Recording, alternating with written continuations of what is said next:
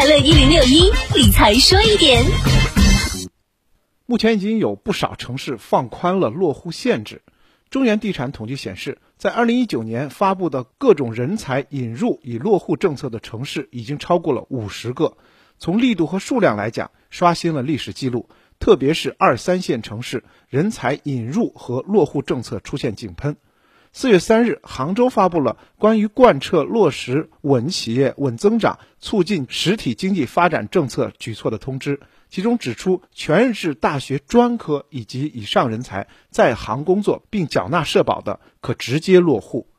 值得关注的是，近期石家庄出台的零门槛落户政策。石家庄发布新政称，全面放开城区城镇落户，民众仅凭身份证。户口本就可向落户地派出所申请户口迁入市区、县市城区和建制镇，配偶、子女双方父母户口可一并随迁。仅凭居民身份证、户口本就可以落户，可以说基本上就是零门槛。在吸引人才方面呢，石家庄可谓是拿出了最大的诚意。此外呢，包括杭州、南京、西安、武汉、郑州、天津、长沙、成都等城市也执行了。宽松的人才落户规定，落户政策在抢夺人才的同时，也变相降低了购房门槛。众所周知，多数城市的限购政策多以户籍为衡量标准，大多数城市的购房标准都是本地户籍可购房两套，外地户籍可购买一套。房产专家表示，各城市人才政策变相降低了限购门槛，将人才吸引之后，推向本来就供需结构紧张的房地产市场。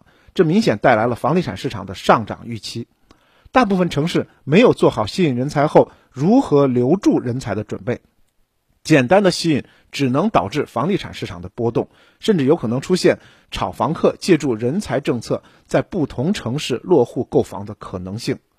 目前来看，全国除了京沪，大部分城市的落户难度已经不大，放开落户政策有利于已经在城市生活的群体获得城市的公共资源。对于房地产市场来讲，也有了稳定的市场需求。但是，一位房产高管也给出不同的看法。他认为呢，落户新政对于推动城镇化进程有一定的作用，但不能估计过高，因为政策主要还是推动农村人口进城落户。